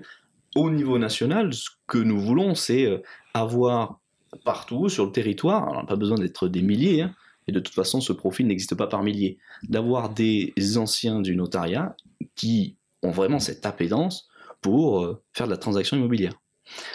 Et au gré de mes communications sur les réseaux, finalement, nous avons été rejoints en plus par Vincent, qui lui est un ancien premier clerc de notaire, qui a développé une méthode de travail justement, comme par hasard, qui était tripartite, agent, notaire, courtier, et c'est ce que nous incarnons aujourd'hui. Et donc on s'est bien trouvés tous les trois. Ok, troisième associé qui est là parmi nous, Ouais. on lui fait un coucou, euh, il est avec nous dans la, dans la pièce. Si vous nous voyez jeter des coups d'œil, c'est vers lui. Euh, pour ceux qui nous regardent sur YouTube, parce que les amis, maintenant, le podcast est dispo sur, euh, sur YouTube depuis trois épisodes. Euh, donc coucou à ceux qui nous regardent sur YouTube. Donc le réseau ADN qui se développe. Comment bah, Est-ce que tu peux, tu peux nous en parler aujourd'hui? Qu'est-ce que c'est ADN Alors ADN. C'est polymorphe ADN. C'est un réseau de mandataires Déjà. Ok. Oui, on peut dire ce que ça n'est pas. Ok. Déjà, ça n'est pas un réseau de mandataires. Ok. Euh, nous pouvons le qualifier de deux manières. C'est hum, un label, si on veut, un label d'agents immobiliers indépendants, donc tous porteurs de la carte T, parce que nous considérons que euh, ces euh, anciens du notariat, bah, ils, ils ont accès à la carte T. Mhm. Donc, pourquoi euh, s'en priver? Pourquoi faire de la délégation de cartes quand on peut avoir des personnes qui ont euh, la pleine et entière responsabilité euh, de, leur, de leur travail? Nous considérons que ce sont des gens suffisamment compétents pour, avoir, euh, pour être agents immobiliers en tant que tel, déjà. Et, et en fait, tout, tout, le- tout ce que nous faisons, c'est transmettre cette méthode de travail tout en se basant sur ben, ces connaissances que nous avons en commun, ces connaissances juridiques et notariales. Mhm. Ok. Et donc, en fait, c'est polymorphe parce qu'il y a tout un aspect, euh, donc ces anciens euh, euh, notaires ou diplômés notaires ou anciens clercs de notaire expérimentés qui deviennent transactionnaires, agents IMO. Il y a tous ces notaires qui aussi euh, intègrent au sein de leur travail et au sein de leur office notarial la méthode ADN, ce que nous avons fait, ce que nous avons fait évoluer de la méthode inventée par Vincent justement, dont je parlais juste avant. Et, euh, et ensuite, c'est le développement. Et là, c'est c'est des choses qui sont plus sur le long terme et c'est des lames de fond. Euh, rassembler des acteurs qui sont dans la tech, notamment, pour Ouais. mettre en place et développer des outils euh, numériques, parce que maintenant tout passe par numérique, qui mettent en place des standards communs pour que ben, les agents, les notaires et les courtiers travaillent euh, euh, ben, justement sur quelque chose de fluide, intégré et vraiment avec des standards communs de. C'est en de production travail. ça? C'est déjà quelque chose qui est, qui est Oui, ce disponible? sont- non, pas, pas disponible, c'est en production. Ok. Voilà, on travaille dessus. Il faut agglomérer pas mal de. Parce que tu as bien compris, hein, on travaille sur trois professions. Ok. Oui, oui, bien sûr. Non, non, mais c'est intéressant du coup. euh, Il faut faire bouger euh, tous ces gens-là, mais ça, c'est passionnant. Et les enjeux sont tellement, euh, sont tellement grands. Et puis, euh, vraiment, euh, cette vision d'une transaction euh, où tout le monde fonctionne ensemble d'une seule voix, mm, c'est pour ça que je me bats. C'est pour ça que nous nous battons et que nous travaillons. Tu disais tous ces gens, ça représente beaucoup de gens, des euh, diplômés notaires qui deviennent agents? Non. Ça, c'est une espèce rare. Bah oui. Ça, c'est une espèce rare. Alors, on voit d'apparition peut-être, puisqu'on voit de disparition, mais évidemment, comme tu l'as dit, il y a tellement de pression sociale euh, de façon générale que même la personne se met elle-même, euh, quitter le notariat euh, pour devenir... euh, alors, pour devenir autre chose, déjà, peu de gens le quittent avec facilité. Mhm. Et dans ceux qui le quittent, il y en a beaucoup qui vont dans le salariat, dans les banques, chez les mandataires judiciaires. Le panel est très large. Donc, sur, déjà, une un, un premier échantillon qui est peu large de personnes qui quittent le notariat Mhm. euh, de façon définitive.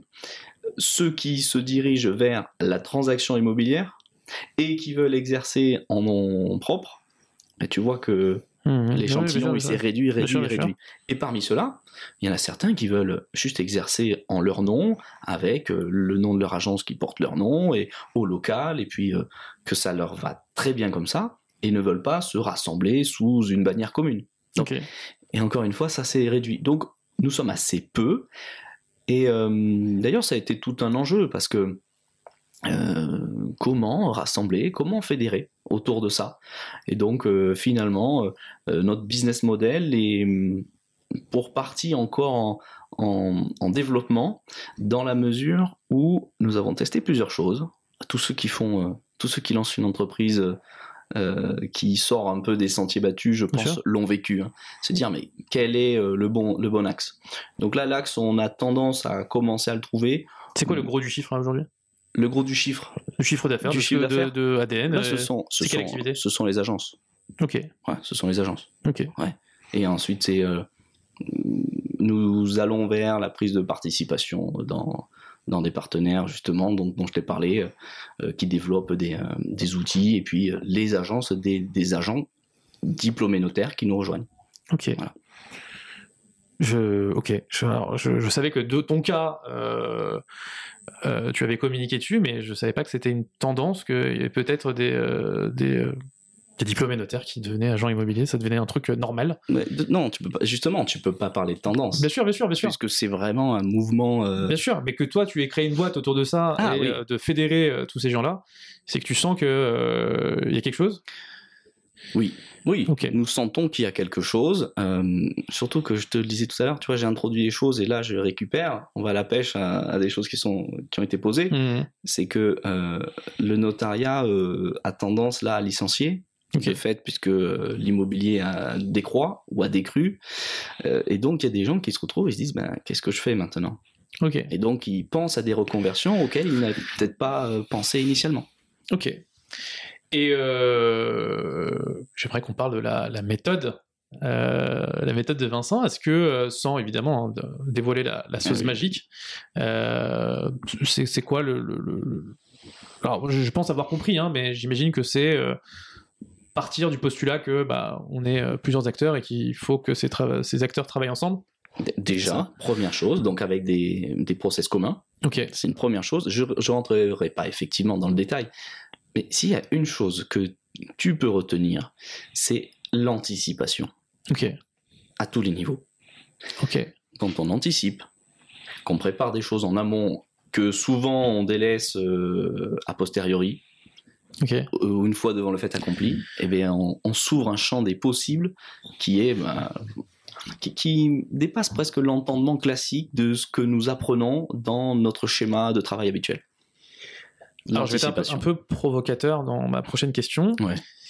Euh, mais là, euh, j'imagine qu'il y a des, des agents IMO qui nous écoutent, des agents IMO dont, euh, dont certains notaires ont du mal à leur répondre, euh, puisqu'ils sont, ils sont sous une charge de travail. euh. Euh, Est-ce que tu penses que cet agent IMO devrait avoir le réflexe, dès la signature du mandat, Mhm. avec, euh, avec son vendeur, de déjà contacter son notaire et lui dire voilà euh, le mandat que je suis en train de signer, voici la maison, voici les actes, voici les documents dont je dispose.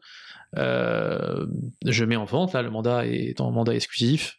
Est-ce que tu penses qu'il il y a de la place pour ça chez les notaires aujourd'hui? Alors, est-ce qu'il y a de la place? Euh, Difficilement dans la mesure où les notaires souffrent. Euh, De base, nous l'avons dit, c'est tout- ton constat d'ailleurs, et, j'y adhère plutôt, de dire qu'actuellement, le notaire, s'il n'a pas un dossier ficelé, en tout cas au moins un vendeur et un acquéreur en face, et qu'on lui demande, ben, il faut lancer la rédaction d'une promesse de vente ou d'un compromis de vente, ça dépend hein, les régions, ou euh, la vente si le compromis a été signé en agence, il y en a qui vont pas bouger, ils vont vous dire, mais attendez, si vous m'avez pas amené un vendeur, un acquéreur, c'est-à-dire une vente parfaite, moi je commence pas à bouger. Donc déjà, il faut passer ce cap-là.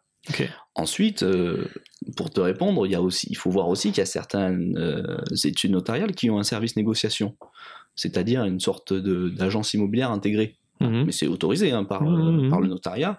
Enfin, D'ailleurs, historiquement, euh, c'était les notaires qui faisaient les transactions. hein. Il y a, c'était, le métier d'agent immobilier n'existait pas Mhm. bien avant.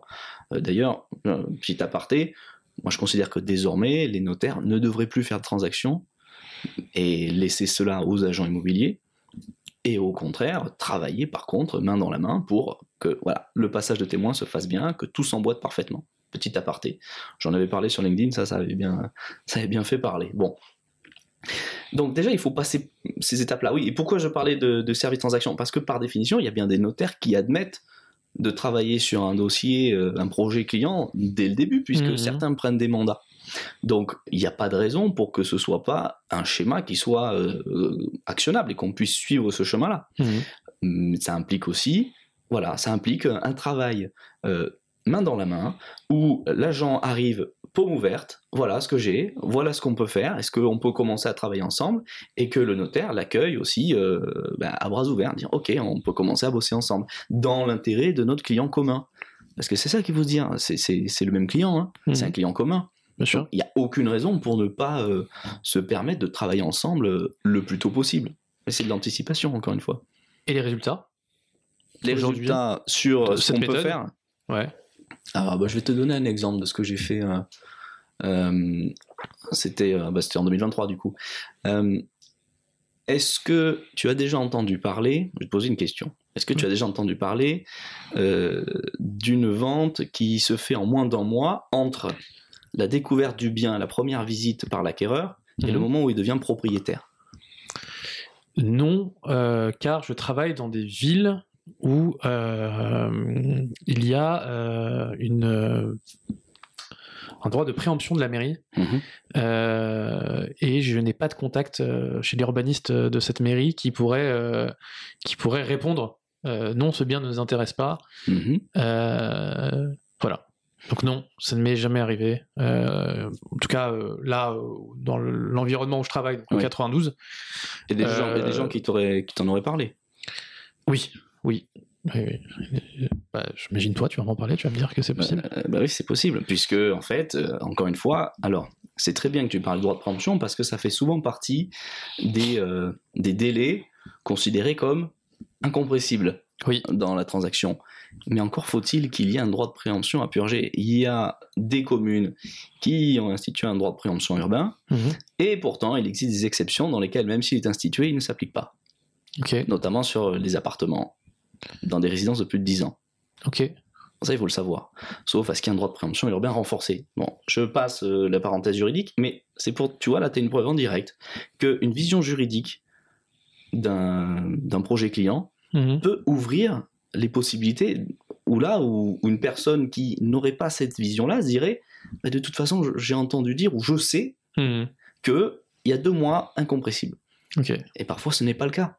Donc, euh, ben, euh, en fait, j'ai fait une vente comme ça euh, euh, en 2023 où ben, l'acquéreur découvre l'appartement. C'était le 30 euh, janvier 2023 et on avait signé le 20, euh, 25 février. Voilà, parce que L'acte authentique. l'acte authentique. Ouais, mais le... est-ce qu'il y a eu une promesse? Non, même pas. Ok. Voilà. Parce que, par exemple, encore une fois, le schéma classique, c'est de faire une promesse, etc. Mais est-ce qu'elle est nécessaire? Est-ce qu'elle est absolument nécessaire? La plupart du temps, elle vient sécuriser une situation, etc. Mais quand elle ne viendrait que être un élément, un passage obligé, mais on ne sait même pas pourquoi, ben là, moi, je te dis, ben non, là, c'était pas un passage obligé. On pouvait, euh, on pouvait faire exception. Donc, quand on arrive à... Alors là, euh, là, c'est le courtier qui parle, mais dans le cadre où il y a besoin d'un financement. Voilà, là, il n'y avait pas besoin de financement. C'est une exception, effectivement, et c'est bien que tu le soulèves. Mais quand il y a un financement, il y a besoin d'une promesse. Euh, oui, c'est mieux. Ok. C'est mieux parce que la banque, euh, c'est là, c'est une, euh, une habitude pratique. La banque n'instruit pas euh, de, Moi, elle ne bouge pas tant qu'il n'y a Voilà. pas de promesse. voilà, elle n'instruit pas un dossier sans, qu'il sans promesse. Donc, sauf, euh, en fait, sauf, euh, on pourrait faire euh, faire entendre raison à une banque de travailler dans d'autres conditions, mais il y a un moment se battre contre ce système-là, euh, Ok. c'est pas nécessairement une bonne idée. Bon. Ok. Donc, des miracles. En tant que résultat, euh, en tout cas pour le commun des mortels, quand on voit euh, les délais qu'on a aujourd'hui. Ouais, en fait, c'est pas une fatalité. Et au contraire, je vais négocier des ventes longues parce que c'est pas parce qu'on peut faire vite a, que c'est une nécessité absolue. Ok. Euh, si les clients ont besoin de tant de temps pour déménager ou de prévoir euh, ben, justement euh, leur prochaine acquisition, ben, là on, on- on affine aussi en fonction de ce qu'on peut faire. Parce que quand on a le panel complet des possibilités que l'on maîtrise, eh bien on choisit et on offre au client la meilleure solution. Et je dis bien au client avec un X parce que c'est vendeur et acquéreur. Mhm. Il faut Ok. trouver le bon acquéreur pour le bon projet. Et, et ça peut rouler un peu. Voilà. Et en fait, cette relation, elle est, elle est fluide, elle est très agréable en plus pour tout le monde. Ok. Euh, nickel. Euh, merci pour euh, toute, cette, euh, toute cette valeur. Est-ce que euh, il y a des questions que je t'ai pas posées sur ADN, passé, présent, futur? Est-ce que euh, il y a des choses euh, bientôt auxquelles on pourrait, euh, on pourrait penser? Oui. Oui. Non, tu peux parler, hein, évidemment. oui. Je vais te poser, je vais partir de toi Ouais. en tant que courtier. Oui. Qu'est-ce que qu'est-ce que tu penses et comment tu pratiques les pré-relais? Depuis depuis début 2022 Eh ben écoute, ou euh, précisément début 2022 je, je vais te, je vais même euh, aller plus loin puisque euh, tu connais l'expression euh, le cordonnier le plus mal chaussé. Euh, bah écoute, je pense que je suis celui qui représente le plus cette expression aujourd'hui. Alors, je suis pas concerné directement. je suis un peu bon. Je suis caution solidaire, donc du coup, je suis un peu, je suis un peu concerné Mhm. quand même. Ma femme travaille pour un grand groupe bancaire, Ok. donc même moi en tant que courtier, je pouvais pas obtenir les taux canon qu'elle avait en collaborateur. Oui, Donc on, est, on est passé du coup par cette banque-là euh, via un prêt relais. Mhm. Et euh, donc du coup on a acheté sans avoir vendu l'appartement qu'elle avait euh, avant. C'est donc le principe du pré-relais. Voilà, c'est le ça principe du, du, du Voilà. prêt relais. Et nous n'arrivons pas à vendre ce bien euh, que, dont nous avons déjà baissé le prix euh, plusieurs fois. Et, euh, et c'est source de stress. Et moi- moi-même étant dans le métier, Mm. euh, les prêts relais et on va dire tout, tout le mécanisme est ultra compliqué. à comprendre euh, Mm. déjà pour un courtier alors pour le commun des mortels je Ouais. ne sais même pas comment ils font pour pour vendre ça sans que le client soit en panique totale. Mm. Euh, donc voilà, voilà ma réponse sur le pré-relais euh, aujourd'hui depuis 2022. Qu'est-ce qui euh, explique pour toi le fait que tu ne sois pas parvenu à le vendre là C'était quoi l'origine? Qu'est-ce qui à l'origine pourrait l'expliquer? Qu'est-ce qui à l'origine pourrait l'expliquer C'est qu'il a été mal pressé. Ah. Et que, euh, en fait, le, le bien, on s'est basé sur une vente d'un voisin. là, pour le coup, ça fait vraiment le. Oui, mais on m'a dit que c'était vraiment ça se vendait. Là, c'est vraiment un voisin euh, qui, du coup, on a, on a vraiment le contact et, euh, et l'info Ouais. de- du prix de vente sur lequel lui il l'a vendu. Avec l'état de son bien, puisque vous le avec connaissez. euh, l'état de son bien qu'on connaissait, et on a exactement le même appartement, donc on l'a mis en vente sur ce prix-là, euh, six mois plus tard. Mm. Euh, six mois plus tard, où l'explosion des taux euh, est arrivée, Voilà. et que euh, on aurait dû à ce moment-là baisser le prix, faire un léger effort sur le prix, on l'aurait vendu. Mm. Qu'on n'a pas fait évidemment, parce que on n'imaginait pas la catastrophe. Et la courbe des prix, elle a fait. Elle a fait que baisser du coup. Eh oui. Et la courbe est descendue plus bas que nous, ce qu'on proposait comme, comme prix. C'est ça. Donc, ben, merci d'avoir euh, introduit euh, euh, ce, projet sur lequel on travaille, qui est plus qu'un projet, là c'est un, service pour sortir les gens de, de ces pré-relais, parce que, tu l'as dit, les personnes qui ont eu la malchance de souscrire un pré-relais quand euh, on se basait encore pour l'estimation des biens sur une courbe de prix ascendante, ceux qui ont eu le malheur de souscrire un pré-relais juste avant que la courbe s'inverse et fasse un petit pont vers le bas, mais ils se retrouvent avec des biens survalorisés sur lesquels la banque a prêté 70% en Mhm. moyenne, et, un, et voilà, des prix qui baissent, euh, un une obligation de remboursement dans les 24 mois max, Bien sûr. et quand on commence à arriver au bout, ben, la pression commence à monter. Et donc, justement, grâce à nos, euh, nos relations euh, de travail avec les notaires, les courtiers, et nous en tant qu'agents pivots, eh bien, on, on développe euh, et on a bien avancé sur le développement d'un service qui permet bah, d'offrir une, une fin un peu plus heureuse à euh, un destin qui était un petit peu euh, Ok. qui était euh, compromis. Bah, on va en parler du coup en antenne hein, après, du coup, Bah parce que oui. nous, là, on est en train de chercher un financement du coup pour faire acheter ce, ce relais et le transformer en amortissable Ah ouais. et le mettre en location du coup, et mettre l'appartement en location puisque il est rentable en location. Hmm. Mais l'objectif était de le vendre pour un autre projet locatif, donc euh, j'ai hâte d'en parler avec vous juste après, euh, les amis. Donc ok, donc il y a un service. euh, Est-ce que vous seriez euh, ok pour en revenir en parler euh, quand ça sortira? Oui, avec plaisir, parce Avec, que je pense que c'est tout indiqué sur un podcast qui porte le nom Euh, 35%. Euh, ok, nickel, nickel, nickel. Euh, J'aimerais, alors, ça fait déjà une heure dix, les amis, qu'on discute. Mm. Euh, avant de conclure, euh, parler un peu de ta stratégie sur les réseaux sociaux. Mhm. Euh, je sais qu'il y en a pas mal qui essaient de se lancer, qui voilà, ne savent pas trop comment, comment un peu se lancer sur les réseaux sociaux. Ouais. Et je trouve que tu l'as fait brillamment, one shot et, et très rapidement. Est-ce que toi, tu peux nous donner un peu tes, tes, mé- tes méthodes? Est-ce que tu, tu, mets en, tu mets en place une routine? Euh, Est-ce que tu programmes? Euh, Évidemment, sans rentrer dans les secrets, mais est-ce que. euh, C'est marrant que tu, que tu parles de ça, parce que c'était pas prévu. hein. Ah, pas du tout. Non, mais ça tombe que là, j'ai enfin compilé tout, toute ma méthode et toute ma formule, parce que j'ai, je, suis, comme je disais, il y a, une fois j'avais fait un post, j'ai dit, mais j'ai un bac plus 8 en droit, les gars, pas en community management. Oui, oui. Les gens viennent presque plus me consulter sur ma méthode de communication sur le réseau que sur mon expertise, que, qui est ma passion. Et c'est, ça, Après, je pense que c'est lié. euh, je pense que la sauce magique, c'est apporter de la valeur aux gens. Bah oui, hein, ça, euh, c'est un indispensable. Voilà, mais donc du coup, ta valeur à toi de ce que tu apportes comme information en tant que euh, notaire diplômé et agent immobilier expérimenté, euh, enfin agent immobilier avec cette vision du notariat, euh, fait que bah on est tous euh, comme des oufs à essayer de voilà. Mais je pense qu'il y a quand même quelques secrets Oui, bien sûr. sur les accroches, sur Ouais. euh, comment énerver les gens, sur comment. euh, Alors, moi, j'en j'énerve- les gens. euh, je pense que tu énerves les gens.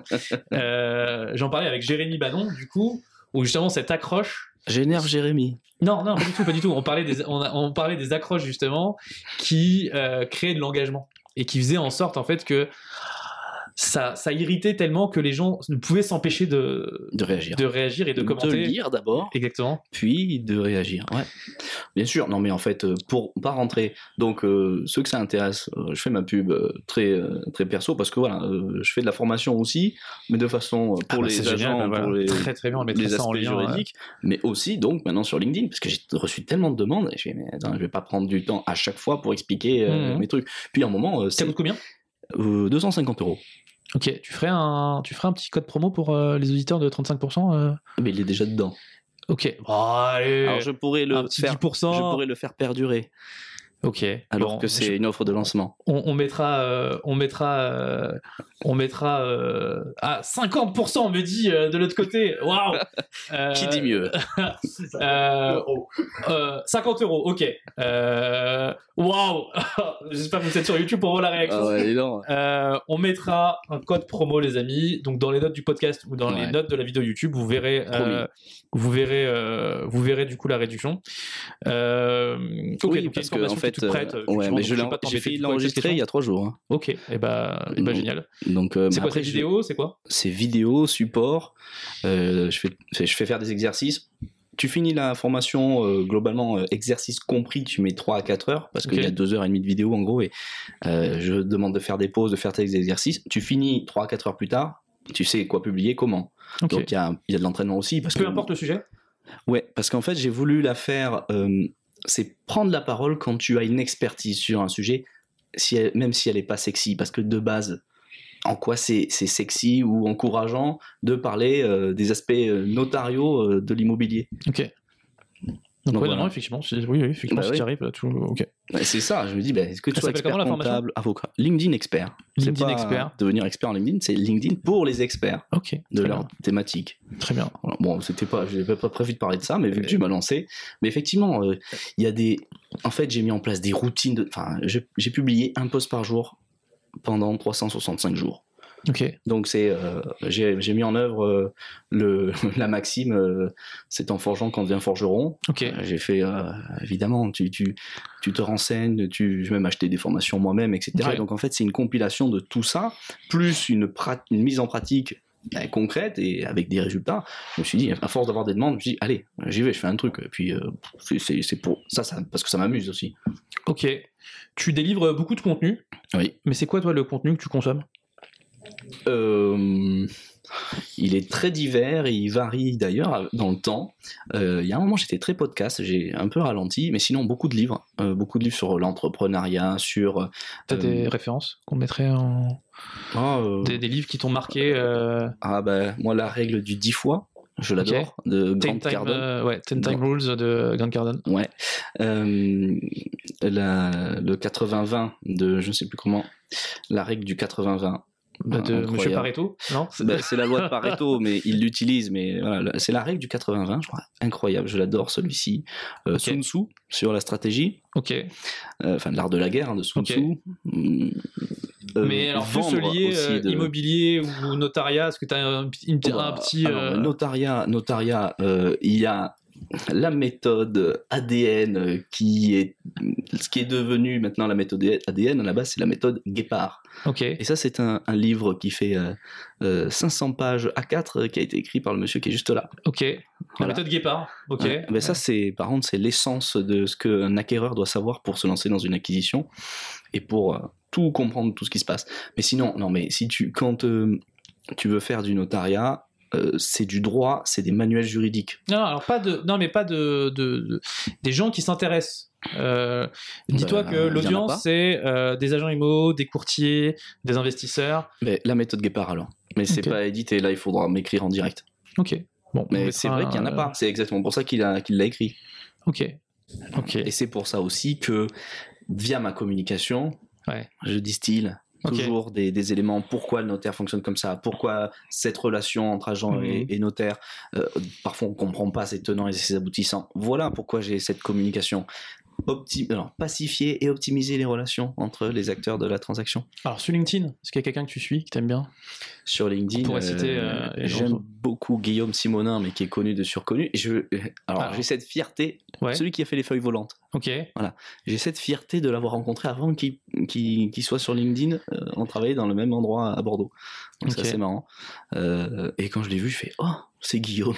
Et donc on a. Mais d'ailleurs, euh, celle sur les frais d'actes notariés, nous l'avons faite ensemble. J'aime beaucoup ce que fait Guillaume. Je suis allé le voir. Je c'est génial. Donc euh, si c'est pas encore fait, abonnez-vous à son, Mhm. à, à son, à son profil. C'est c'est vraiment génial. Après, euh, je suis de façon assez euh, large une veille. Et en fait, euh, j'ai difficilement une personne en particulier. Euh, sur ça, je. C'est comme je me nourris de, de pas mal. Donc je, je vais préfère pas recommander Guillaume parce que c'est pour le clin d'œil et puisque vraiment c'est d'une qualité euh, Mhm. incroyable. C'est lui qui a lancé le, C'est ce qu'on veut. le hein. concept des, euh, euh, des infographies sur euh, LinkedIn et qui a été repris. C'est c'est plutôt bien de reprendre ça parce que ça, ça clarifie les choses. Mhm. Mais il a un talent particulier. Voilà, je me contenterai de cette dédicace. Ok. C'est toujours une question de timing de process en fait par rapport au, au courtier, euh, selon à quel moment il arrive. Mhm. S'il arrive en catastrophe à la fin, en Batman, en Superman, parce qu'il faut sauver le dossier, et là on comprend, euh, on comprend tout de suite son intérêt. Euh, mais effectivement, si on est en amont, on peut préparer effectivement cette relation, et j'imagine que du coup ADN le prépare. Ouais. Ok. Exactement. Ok. Euh, Tout le monde anticipation. Vraiment, s'il y a un mot à retenir, c'est ça. Le courtier, il est indispensable dans la mesure où, alors maintenant, ça, ça commence à rentrer dans les mœurs, mais il doit sécuriser le financement de l'acquéreur. Euh, avant même euh, avant même de faire rentrer euh, l'acquéreur dans l'appartement ou la maison. Ok. T'as pas d'argent, tu, ça sert à rien que tu viennes. Et c'est pas discriminant, c'est de dire le but c'est quoi? C'est de vendre un bien Mhm. à quelqu'un qui a nécessairement le financement adapté à ce bien. Bon ben en fait il faut, faut le prouver. Et euh, qui de mieux qu'un courtier qui est un professionnel de l'emprunt immobilier euh, c'est le seul professionnel financier, enfin, oui, avec l'aspect financier euh, auquel on a accès et qui a Mhm. des qualités professionnelles de relations clients, de services efficaces, qui sait collecter les bons documents pour attester d'une solvabilité. Donc c'est indispensable, c'est un acteur. euh, faire accepter une offre d'achat euh, sans ça, c'est c'est du suicide. Ok. Bah euh, oui, alors je, pense que s'il y a bien un côté positif à cette période Mm. où les taux ont explosé et les ventes ont capoté, c'est qu'au moins on a appris ça Ouais. et qu'on a appris notre intérêt justement à, à bien demander l'avis du courtier avant de valider une offre et l'envoyer en compromis. 1h23 les amis, je pense que euh, on a fait euh, du bon boulot et que euh, on a transmis pas mal de valeurs. Euh, vous pouvez trouver Dorian sur les réseaux sociaux, on mettra évidemment tous les liens. Est-ce qu'il y a des sites internet dont je... bah, le site d'ADN j'imagine Oui, bon, non, c'est c'est des agences, on pourra te le donner, mais bon, c'est plutôt au niveau local. Mais les réseaux, c'est très bien. La vitrine LinkedIn, elle est très bien. Ok, et ben Ouais. alors le LinkedIn Voilà. de, de Dorian qu'on vous mettra, le notaire devenu agent immobilier. Euh, merci les amis d'avoir suivi. Si euh, bah, vous êtes arrivés là, euh, chapeau les amis, merci euh, de votre confiance. N'hésitez pas si vous m'écoutez sur euh, Spotify ou Apple Podcast à mettre un petit avis 5 étoiles. Euh, ça m'aidera évidemment pour le, pour le référencement. Et si vous nous regardez sur YouTube les amis, euh, n'hésitez pas à mettre un petit commentaire Mm. euh, en me disant ce que vous pensez de Dorian, de, euh, de sa méthode et euh, euh, mettez un commentaire où vous nous expliquez, racontez-nous un peu des anecdotes de, de ce qui vous est arrivé avec des notaires ou des agents immobiliers Mhm. et, et peut-être en quoi justement ce lien entre les deux a manqué, a manqué aujourd'hui. Très, très, très bonne initiative. Je valide. Faites ça. Et Dorian vous répondra personnellement dans la case commentaire. En Oui. tout cas, il, il les lira. Euh, merci à tous les amis, merci Dorian. Ah, Avec plaisir. Merci de Merci l'invitation. Vincent. Euh, bon, euh, bon mois à tous, hein, puisqu'on sera diffusé là euh, au début du mois de mars. si tout se passe bien.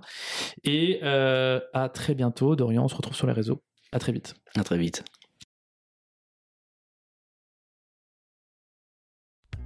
Merci d'avoir écouté cet épisode de 35% jusqu'au bout. Encore une fois, je vous invite, surtout si vous êtes sur Apple Podcast ou Spotify, à me laisser 5 étoiles ainsi qu'un petit commentaire, à vous abonner, peu importe la plateforme sur laquelle vous m'écoutez. Et moi, je vous souhaite un bon mois et je vous dis à la prochaine.